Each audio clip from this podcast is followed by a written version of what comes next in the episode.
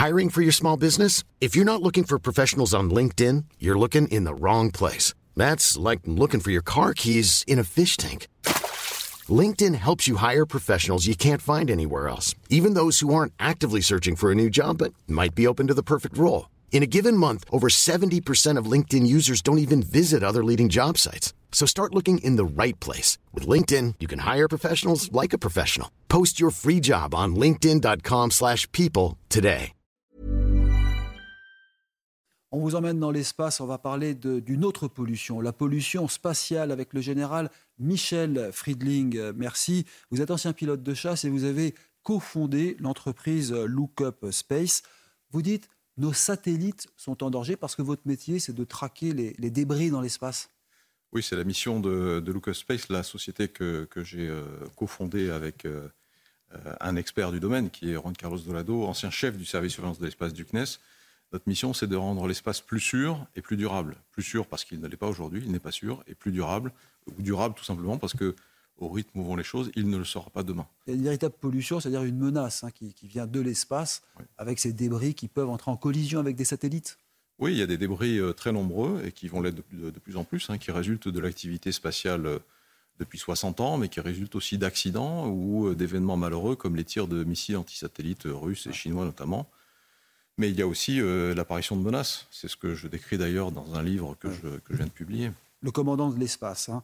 Euh, vous expliquez d'ailleurs que la menace vient et viendra de l'espace. D'ailleurs, on le voit, on vient d'apprendre qu'il y a six objets mystérieux qui ont été lâchés par un vaisseau spatial chinois. Et c'est votre système qui l'a traqué? Alors, nous avons, euh, chez Space, nous, nous, déployons, nous développons un radar qui va être capable de détecter les objets dans l'espace et nous allons déployer euh, un certain nombre de radars tout autour de la planète pour, de, manière à suivre en permanence tous les objets qui sont dans l'espace, c'est-à-dire des centaines de milliers d'objets de quelques centimètres et plus. Mm. Et nous allons rapatrier toutes ces données, c'est-à-dire des quantités extraordinaires de données, sur une plateforme qui est capable de les fusionner en y ajoutant des données issues d'autres capteurs. Ce que nous avons, euh, ce que vous avez vu à l'écran et, que peut-être on peut remettre, c'est euh, c'est la trace aujourd'hui de cet euh, avion spatial chinois, qui est un avion assez mystérieux, qui a été mis en orbite il y a quelques jours, le 14 décembre dernier, donc c'est vraiment tout récent, euh, et qui, euh, à peine quelques heures après, a largué dans l'espace euh, cinq objets. Alors nous, on en voit cinq. D'autres observateurs disent qu'il y en a six. Ça peut être quoi? Ça peut être quoi? Bah, Là, les, toutes les hypothèses sont ouvertes. en tout cas, c'est mm. une expérimentation. c'est un objet. Alors les, les Chinois disent c'est une expérimentation scientifique. Ça a des applications militaires possibles. On ne sait pas ce que sont ces objets. Ce qui est sûr, c'est que nous, avec les données que nous récoltons et que nous fusionnons avec notre plateforme digitale Synapse, on est capable de dire en permanence à quel endroit ils sont, à quelle altitude et quelle zone ils vont survoler. Mais alors j'aimerais savoir comment ça marche, votre société. Vous développez en fait des technologies avec des partenaires industriels de, de, renom? Oui, parce que vous imaginez que développer un radar euh, qui mm. va détecter des objets très petits dans l'espace, c'est quand même quelque chose de très compliqué. C'est un vrai challenge technologique. D'ailleurs, on est soutenu par l'État euh, qui, euh, au titre de France 2030, subventionne en partie le développement de ce radar. Et derrière nous, on a 15 euh, sociétés industrielles euh, ou centres de recherche français. C'est euh, ces 15 sociétés plus nous et ces 200 personnes qui travaillent à temps plein quasiment sur le développement de ce radar. Donc ce radar permet de détecter, mais après il faudra aller nettoyer. Comment ça va se passer? Alors nettoyer, dans un premier temps, ce ne sera pas notre métier. On va, dans les cinq années qui viennent, on se donne pour objectif de, de déployer ce réseau mondial de radars. On a un avantage stratégique considérable en France, qui est de disposer de territoires ultramarins. Donc on va déployer ce radar en Nouvelle-Calédonie, en Polynésie, euh, en Guyane, à Saint-Pierre-et-Miquelon, euh, à La Réunion, et, avec et en France métropolitaine, bien sûr. Et avec ça, on aura un, réseau mondial de radars qui permettra de détecter les objets en orbite à chaque orbite, c'est-à-dire toutes les 90 minutes. Donc vous, votre rôle, ce sera de vendre ces, radars, en fin de compte. non, alors nous, nous les radars seront à nous, le, le, réseau sera à nous, les données qui sortiront de ce radar pourront être vendues, ainsi que les services que l'on va proposer aux opérateurs satellitaires.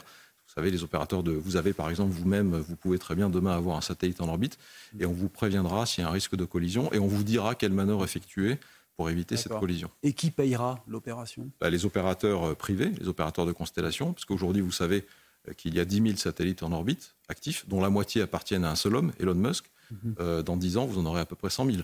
Donc les opérateurs de satellites qui, qui, auront besoin de services très précis sur mesure pour assurer la sécurité de leurs satellites en orbite, et puis aussi les gouvernements, les agences spatiales, les régulateurs qui auront besoin de savoir exactement ce qui se passe dans l'espace et d'assurer la sécurité de l'ensemble des opérations euh, spatiales en orbite. Dans tous ces objets, est-ce qu'il y a des ovnis? Puisqu'on sait que ça revient euh, à la une de l'actualité, oui. objets volants oui, oui, non identifiés. Ça revient à une de l'actualité.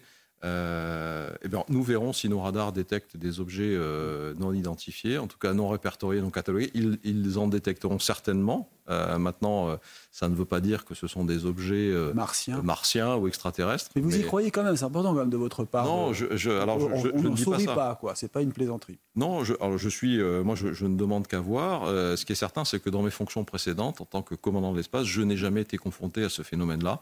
Il ne m'a jamais été reporté.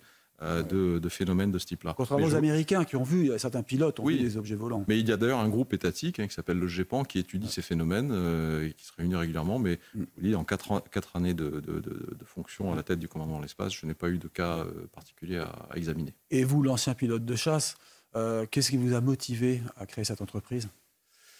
Bah, alors, pilote de chasse, évidemment, c'était mon métier euh, premier euh, et ma spécialité. Mais enfin, j'étais avant tout officier et j'étais cadre dirigeant au sein du ministère des Armées. Mm-hmm. Euh, je pense que j'ai finalement un ADN et une âme d'entrepreneur.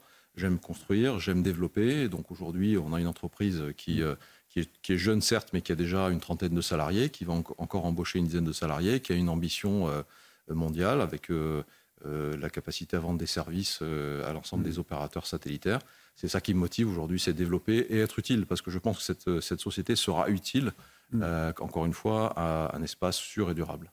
Voilà, merci beaucoup. En tout cas, on rappelle votre livre, Commandant de l'espace, donc, euh, qui, vient de paraître. Merci beaucoup, euh, Général Friedling. Restez avec nous sur CNews.